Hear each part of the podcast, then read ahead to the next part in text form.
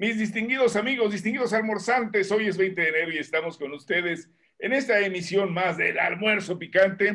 Tuvimos una cobertura muy amplia en Washington a través de nuestros representantes siderales. Logramos hacer contacto con algunos de los amigos y ahorita les vamos a hacer unas pequeñas entrevistas. No es cierto. Logramos estar con ustedes para platicar y está aquí con nosotros el doctor Vivienda Oscar Ruiz Vargas. Bienvenido, Oscarín. Está también nuestro distinguido hombre de las letras en inglés y en otros idiomas, el hombre que siempre sabe hacer de cocinar, Carlos Gómez Bermejo, y nuestro distinguido amigo antropólogo sociólogo que tiene incluso a su camotero la puerta para no perder el gusto, nuestro querido amigo Sigifredo Rodríguez Coria y su amigo Ulises Lara, que lo saludan con un enorme abrazo. Y el día de hoy, pues hablaremos de la toma de posesión de Biden y de cómo corrió en una pecera el señor Donald Trump porque no encontró el metro. Bueno, empezamos.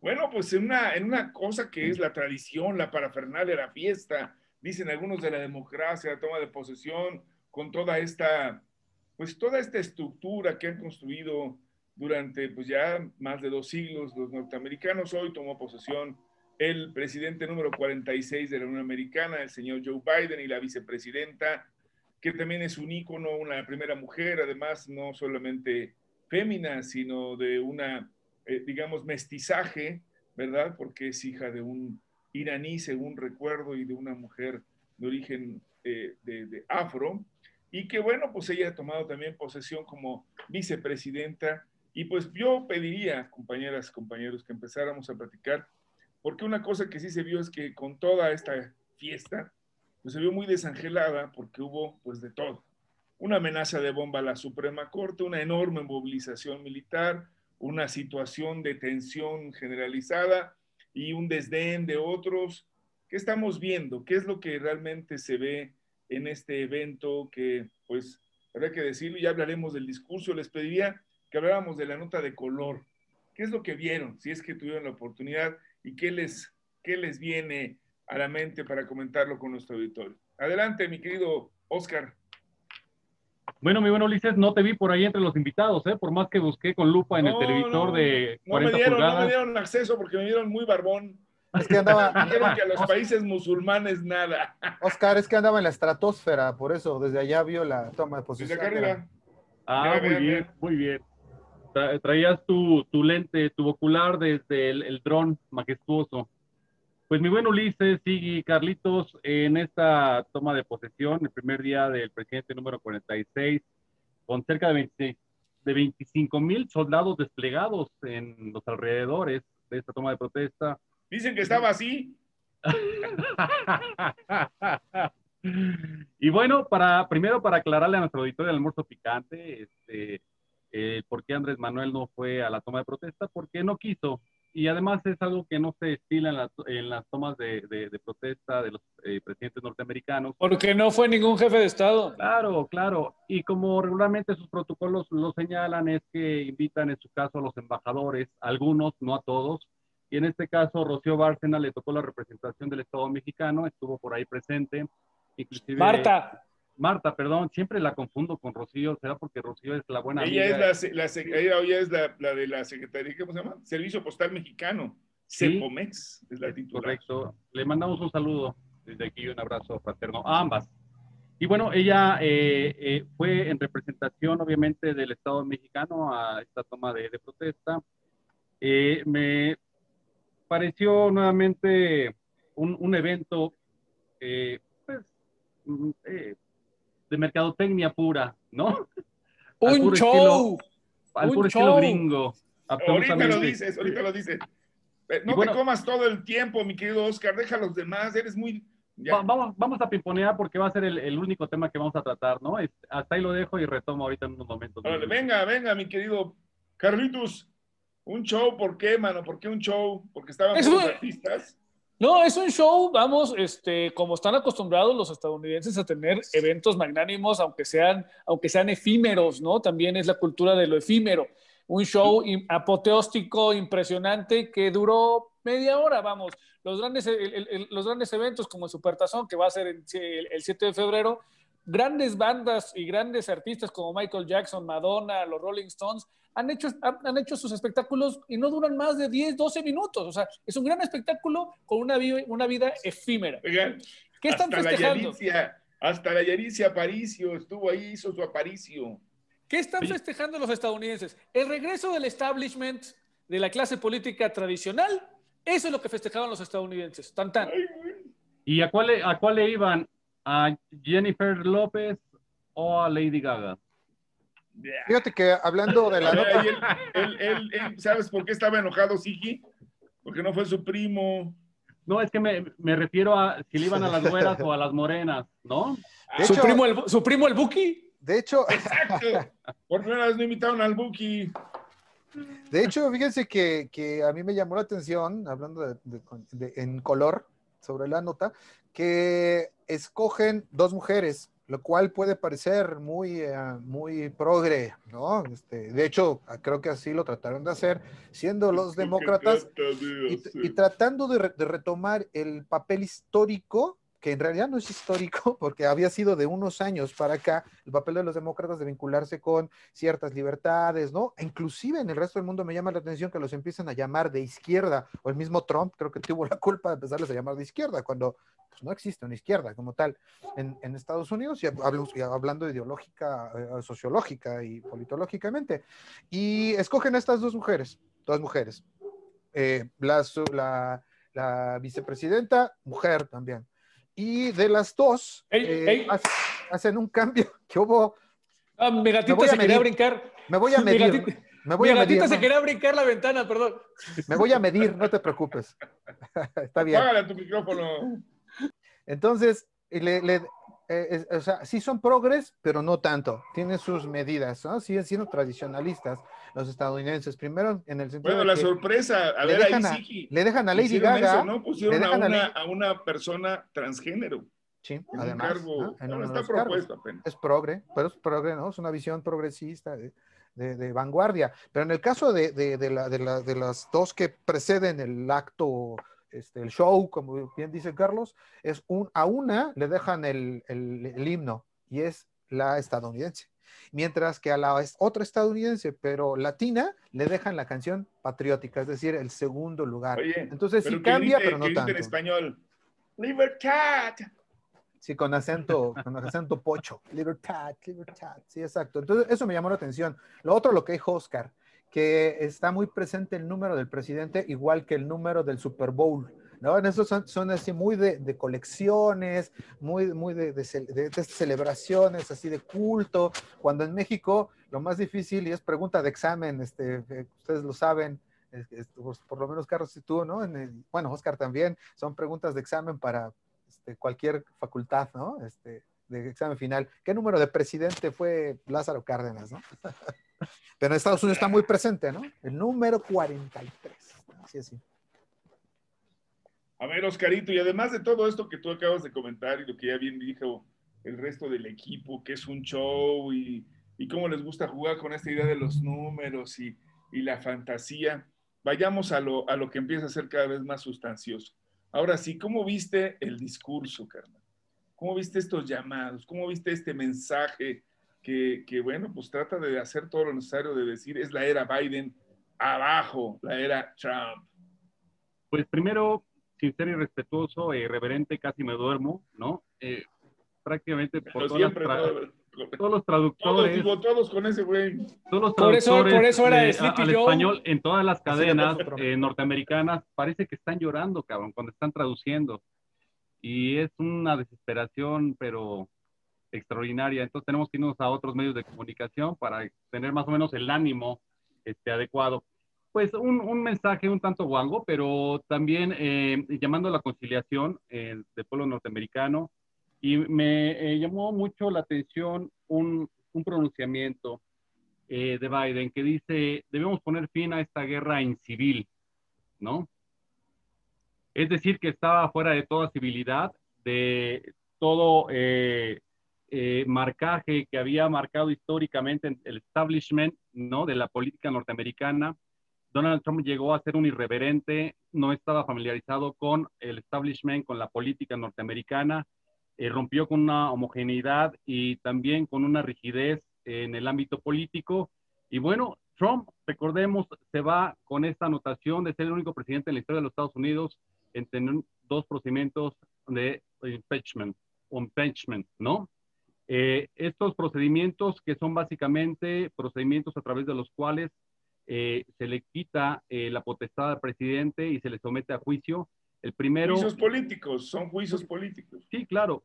El primero, recordemos, fue por abuso de poder y obstrucción al Congreso, el cual no prosperó, aunque pasó este, la primera etapa de la Cámara Baja, en la segunda se quedó en el Senado, porque obviamente los republicanos tenían mayoría y tienen mayoría todavía en el Senado.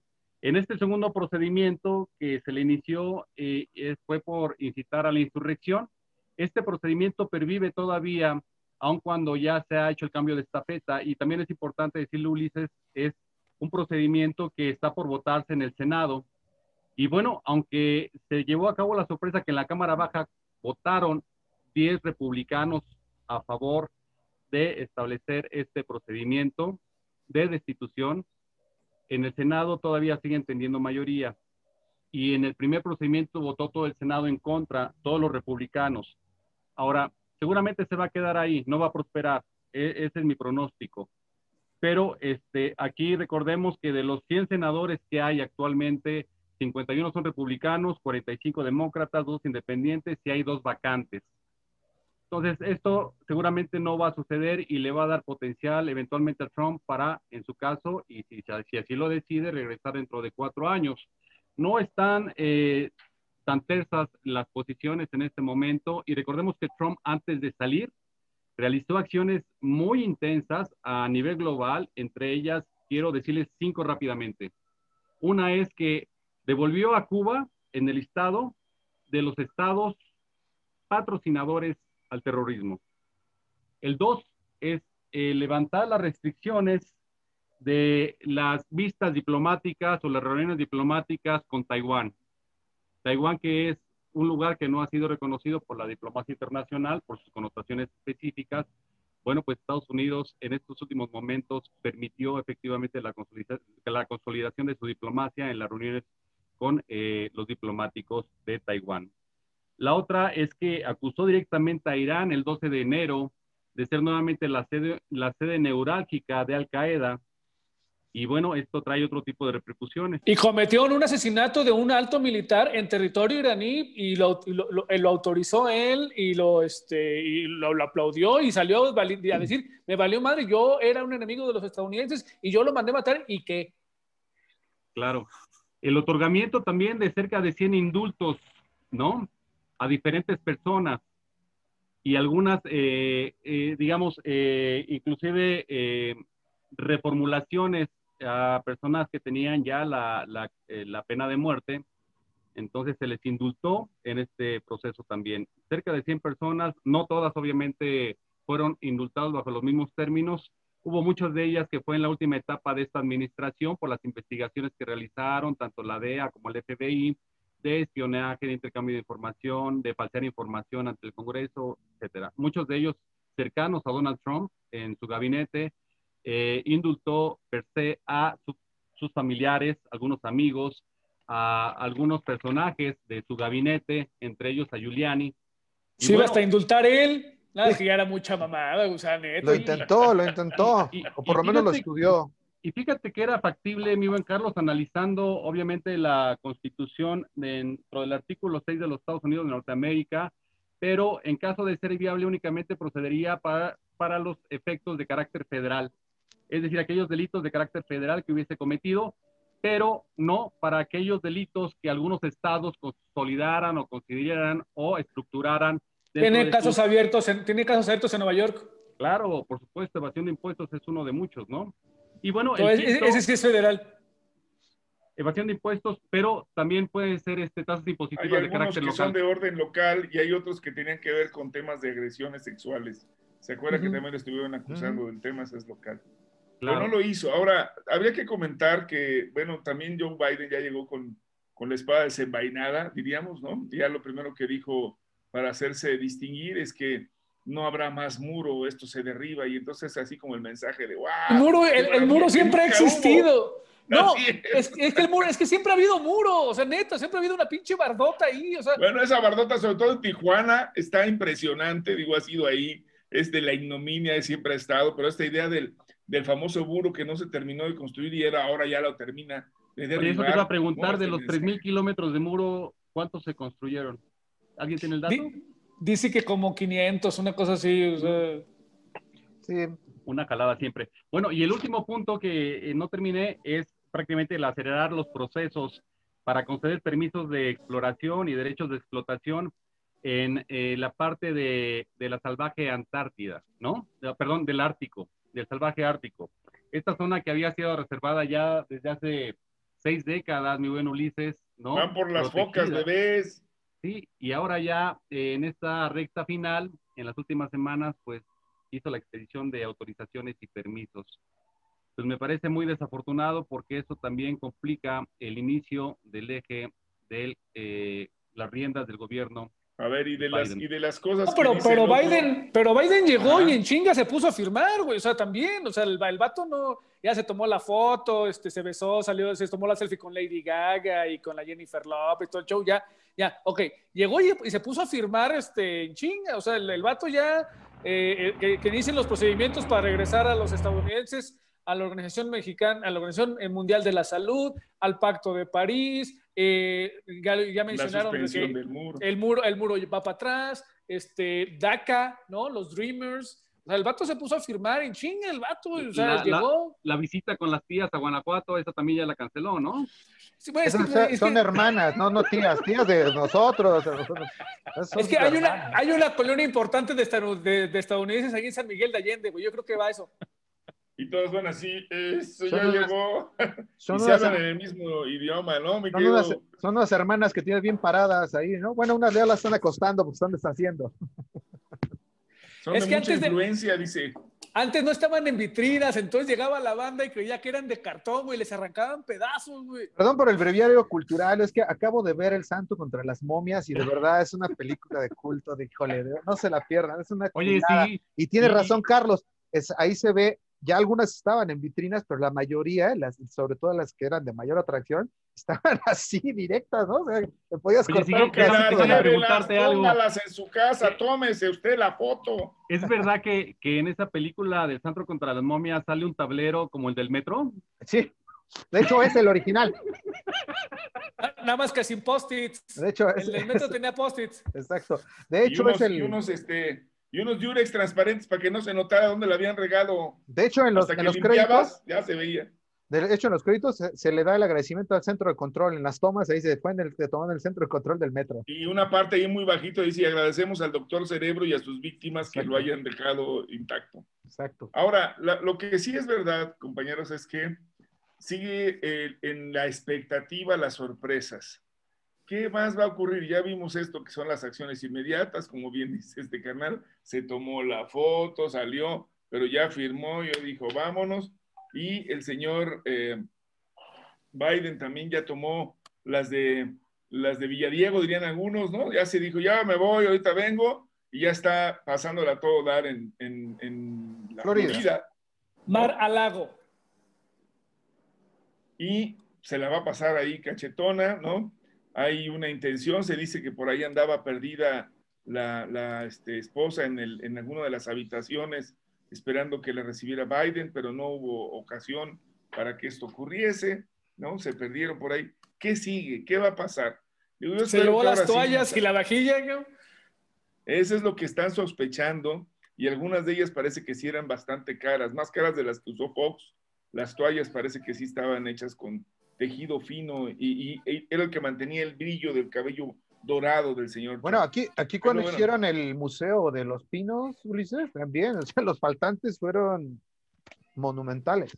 monumentales. No, pues cuando dijo que no iba a vivir en los Pinos, dijeron, pues llévatelo todo, carnal. Dejaron unas llaves Elbex donde había unas llaves de oro, ¿no? Cambiaron las cerraduras, hicieron todo. Te vamos a cobrar la publicidad bueno, por la, el, este, el comercial. Ah, bueno, le, todo eso que le hicieron. Ahora la pregunta sería, ¿qué vamos a ver si es el regreso del establishment? A ver, cuéntanos, mi querido Carlos. Tú ves en la, en el futuro algún tipo de agresión ya formal, digo, porque Estados Unidos se la pasó cuatro años sin hacer la guerra. Yo estoy casi viendo que ya van a empezar los bombardeos sobre Irán o que van a empezar a hacer unas cosas medias bárbaras. ¿Tú qué ves en el horizonte en esta política que dice que no es agresiva, pero se le nota a leguas que la unidad la van a lograr sobre la base de mandar a muchos a los chingazos? Vamos, es que este, más vale viejo por conocido que malo por conocer, vamos, que generalmente nos, no, no, los, demócratas históricamente son los que más han hecho guerras en las administraciones estadounidenses, ¿no? Este, por mucho de que se vendan como progres y que la agenda verde, etcétera, etcétera. Eh, sí, a, Biden le urge una unidad nacional. Eh, parte de su discurso fue en ese sentido, ¿no? Plantea de que sí, sé que hay gente que no me quiere, sé que hay gente que no votó por mí, pero también me voy a dedicar a chambear por ellos. Y la forma más fácil de echar a andar la maquinaria de los dólares y de la unidad nacional es creando un enemigo allende las fronteras, en, torno al cual todos, este, todos lo odien al unísono, por decirlo de alguna manera. Y en este sentido, entonces, pues no, no tardan, eh, eh, no tardan en, meterle una lanita a, Siria, seguramente, ¿no? Este, hay, una, hay, hay, hay una relación estrecha entre la familia Biden y, el gobierno ucraniano, ¿no? Que a final de cuentas sirve como especie de cuña este, contra eh, la Rusia de Putin, no, saludos a los amigos rusos que acaba de ser la, este, el, bautismo, el, nadado en... Se metió, se metió al agua a, 30 grados bajo cero el condenado este... saludos a la comunidad a sus rusa. a sus 68 años y dijo, pues estaba, ahí sentí como que estaba fría, ah, no, estaba persinando, ¿verdad? Exactamente. son, de, esas aguas que por lo frío se te hacen chiquitos los ojos. Exactamente. Como de esquimal. Así, así le pasó entonces al Siki. Es la forma de echar a andar toda el, todo el complejo industrial militar que históricamente da mucho eh, ocupa mano de obra, ocupa, y, y, las inversiones son muy importantes, y ocupa una gran cantidad de mano de obra. Para reactivar la economía estadounidense, tienen que hacerlo de lo más rápido posible, y esta no se descarta en el, en el horizonte, ¿no? Este, vamos, y más sabiendo cómo se las gastan los demócratas, ¿no? Oye, mi buen Calito, ¿cómo la ves, máquina de impresión... ¿Tú ya ves que va a haber invasión a los, a los latinos o a los europeos o a los asiáticos?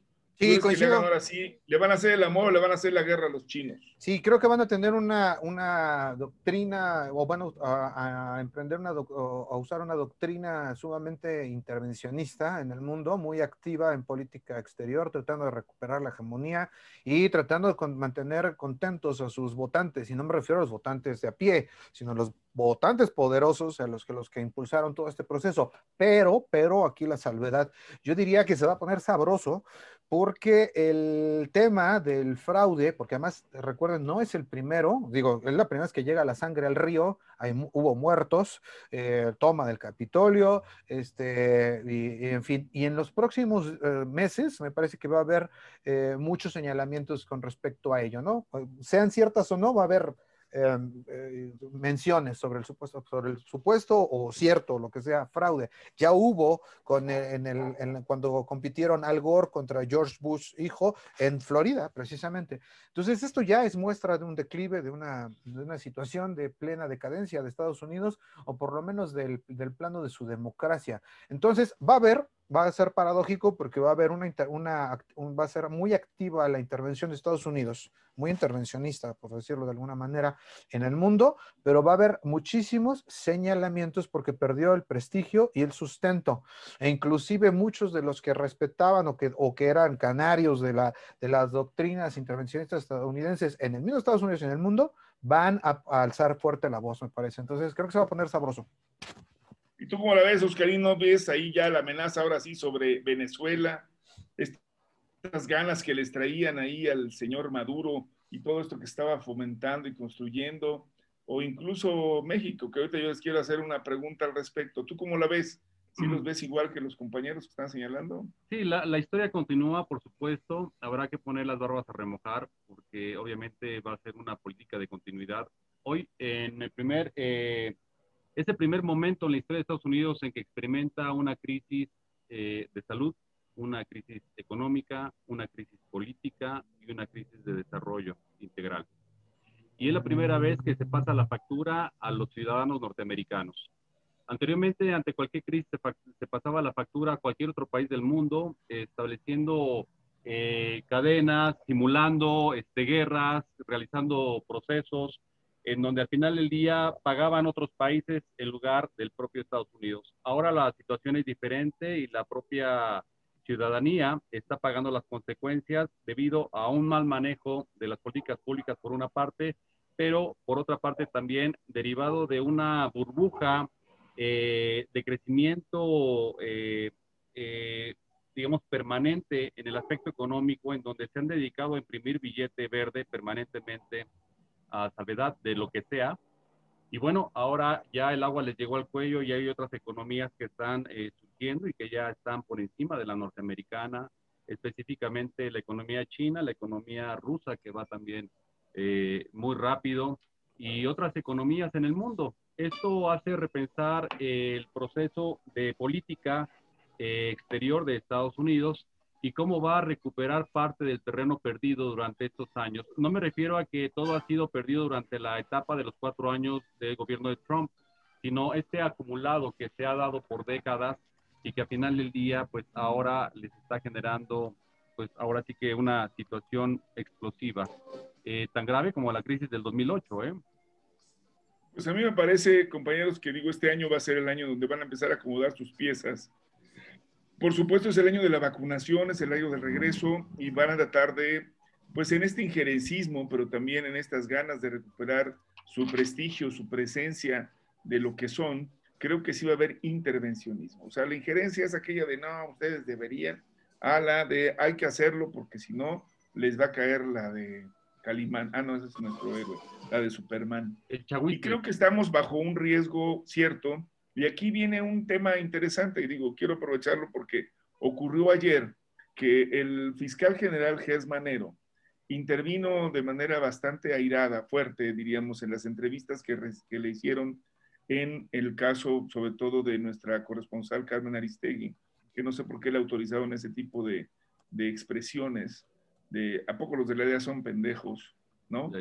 Pero lo cierto es que tenemos, compañeros, una, situación que me parece peculiar y es que pues ya salió incluso un comunicado de parte de la coordinadora de fiscales de México apoyando la decisión y la actuación de Gers Manero respecto a las acusaciones que le han hecho de haber dejado libre al señor este, Cienfuegos. Aquí lo comentamos, comentamos de lo de Cienfuegos, pues no había sustancia por parte de lo que habían presentado, que no quería decir que no lo fueran a juzgar por otras cosas, eso ya tendrán que eh, presentarlo, que ha sido el argumento de, ¿y por qué no le dijeron nada por lo de lo de Tlatlaya o lo de, lo de los 43? Pues porque de eso no lo iba a acusar la DEA, ni le importa, a ellos les importan otro tipo de cosas. ¿Qué opinión les merece así para cerrar rápidamente? ¿Será motivo de algún tipo de intervención? ¿Será motivo de un profundo diferendo con el señor Biden? ¿Cómo la están viendo? ¿Cómo la ves, mi querido eh, Carlos? Tú que eres el, el de las relaciones diplomáticas. E, era la fiscalía de Trump. O sea, no necesariamente veo un conflicto este, con Biden, sino vamos, puede ser, puede abonar a, a, este imaginario colectivo eh, que, trae este Biden de que, bueno, lo hecho por Trump estuvo mal hecho, ¿no? Y nos metió en broncas que no debió de habernos metido. Se puede vender por ahí. La, problemática que, que, yo veo es de que no hay coordinación entre relaciones exteriores y la fiscalía, vamos, porque ayer Gers Manero estuvo diciendo, pues a mí me vale madre a mí me vale madre que, este, que, que, que, Relaciones Exteriores haya pedido este, el desistimiento. O sea, yo cumplo con mi papel porque, vamos, yo no tengo pruebas, yo no tengo, a mí no me dieron pruebas y yo hice mi investigación.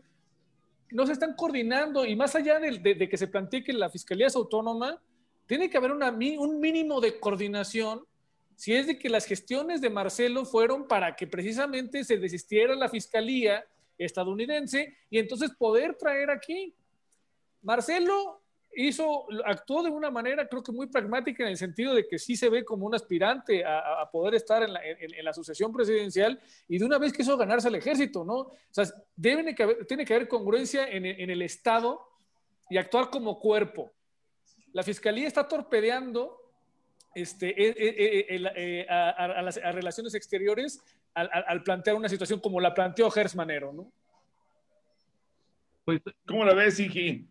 Es una amenaza, estamos bajo riesgo, recibiremos algún tipo de retaliation, como dicen los gringos. Retaliation, retaliation. Eh, mira, um, coincido con Carlos, pero sumaría que en las formas eh, jurídicas le caería la roña primero a la Fiscalía estadounidense y a la juez, que siempre han presumido de, de, ser independientes en Estados Unidos, luego la Fiscalía. Entonces, si quisiera eh, operar Biden contra, contra México por este caso en específico, creo que tendría que empezar por allá y sería muy costoso. Se tendría que lanzar contra el Poder Judicial y además creo que se destaparían una cloaca más o menos mediana, porque, a ver, vamos a revisar las cosas. Dicen, y es muy claro, no hay pruebas, o sea, bueno, no alcanzan para, la, para los cargos. Los cuales ya ustedes han definido muy, muy claramente cuáles eran, no otros de ninguna manera. En esos cargos, entonces, alguien hizo una detención antes de que inclusive existiera esta, esta situación para el probable diferendo entre el canciller y el fiscal mexicanos. Alguien hizo una detención al vapor y alguien hizo una solicitud primero, porque recuerden que además en Estados Unidos es por este por, por jurado no es, no es como aquí un juez este un juez de control que califica la, detención la orden de aprehensión sino es, un jurado. Entonces se movió una maquinaria enorme me da la impresión evidentemente que alguien dijo tenemos a, este un caso en el justo momento que se necesitaba político y mediático y alguien dijo va échenselo cuando dijo los que, eh, tanto el que, como dice el dicho, tanto peca el que, la, que, el que mata la vaca como el que le agarra la pata. Entonces sería Trump, el, el, sistema judicial estadounidense y el de fiscales, que recuerda más que los fiscales en Estados Unidos son elegidos. Entonces sería un costo, me parece, muy, muy grande para, para Biden. En este caso específico, podríamos hablar de más más adelante. Muy bien. ¿Y tú, Oscar, cómo la ves? Bueno, creo que no tenemos que buscar eh, el hilo negro. Estados Unidos se queda con los asuntos que siempre le reditúan o le generan eh, aportaciones muy importantes en la cuestión de lo recuperado. Ha sido prácticamente, bueno, ha sido más bien una práctica histórica.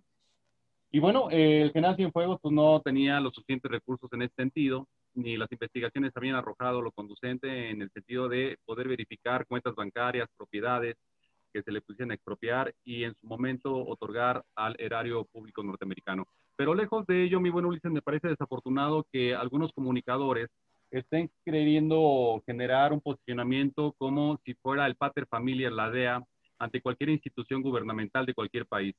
Eso es sumamente desafortunado, es no creer en nuestras instituciones y por ello me parece muy válido el documento que refieres que se expidió el día de hoy bueno, se publicó el día de hoy por la, eh, por la Conferencia Nacional de Procuración de Justicia, Así de la es. cual forman parte todos los fiscales y procuradores de la República Mexicana. Y esta eh, eh, conferencia nacional se reúne anualmente en una o dos ocasiones para determinar asuntos de carácter general y establecer una misma ruta de operación y a su vez una coordinación eficiente y eficaz. Eh, fíjate, aquí lo estoy retomando y dice que eh, se ha estado eh, propugnando por erradicar vicios de antaño como la persecución por sospecha, por sospecha. Actualmente estamos eh, regidos por un sistema penal acusatorio que presume como uno de los principales elementos la presunción de inocencia. Luego, entonces, si no hay los elementos que puedan acreditar el cargo para imputar eh, a una persona un procedimiento de carácter penal, pues obviamente no tendrá que haberlo. Aun cuando exista la presión de un Estado, este, eh, país vecino. ¿Y la consulta para enjuiciar a los expresidentes entonces, güey? Pero ¿en qué sentido, Carlos? No te entiendo en esta parte. O sea, de, en automático estaban, ya estaban prejuzgando. En la sospecha, no. en la sospecha. O sea, o sea, o sea, espérense, o sea, también, o sea. Bueno, se iniciaría un juicio, pero obviamente se tendrían que aportar todos los elementos en un momento determinado. No, ¿no? Y, así, y, así, fue. Respetando estos principios de presunción de inocencia, ¿no? De Ahora, pero no caigan en la provocación de Carlos. Eh, ahorita platicamos de ese, ese es otro tema. El uh, tema real, y a mí sí me gustaría que... por lo menos decirlo, espérenme tantito, espérenme. Adelante, adelante. Es que de verdad es importante esto que estaba, con lo que estaba cerrando Oscar. Y ya nos vamos, perdónenme, pero el tiempo no, se nos está agotando. A ver, si es verdad, estamos ante una situación donde hay voces y se están escuchando, y por eso yo quería escucharlos a ustedes. porque aquí en el almuerzo picante creemos en la soberanía, sí nos asumimos como personas que tenemos una identidad nacional, somos mexicanos y creemos en lo que hemos estado consiguiendo en nuestras instituciones. Me parece verdaderamente chafa aquellos que dicen, pero si ya lo habían acusado a los gringos, tenía que ser verdad, y se demostró que no. Pero así también como nos pasó en su momento, el caso de haber enjuiciado, ¿se acuerdan? A la francesa, nos generó un montón de líos. Bueno, tengamos una actitud fuerte y de valor y presencia, pero también tengamos la capacidad de pedirle que juicien al señor Cienfuegos por los casos que ocurrieron en México. Pero también tengamos la capacidad de defendernos frente a la actitud, yo diría, injerencista de otras naciones. Pues ahí está, nos vamos, perdónenme que nos tenga que ir así, pero se acabó el tiempo, esto fue el almuerzo picante, síganse cuidando, de verdad las cosas no han mejorado, pónganse su cubrebocas, lávense las manos, hagan lo necesario y si pueden, por favor, no salgan. Cuídense, cuidémonos. Esto fue el almuerzo, picante. picante. Beso para ellas, abrazo para ellos. Picante. Ah, es que Siggy usa Microsoft, este, el, Explorer de Microsoft. ¡Cante! ¡Cante! ¡Cante! ¡Caliente! ¡Cante! ¡Cante! Ya, págale al récord, ya, ya, deja de grabar. no quiero.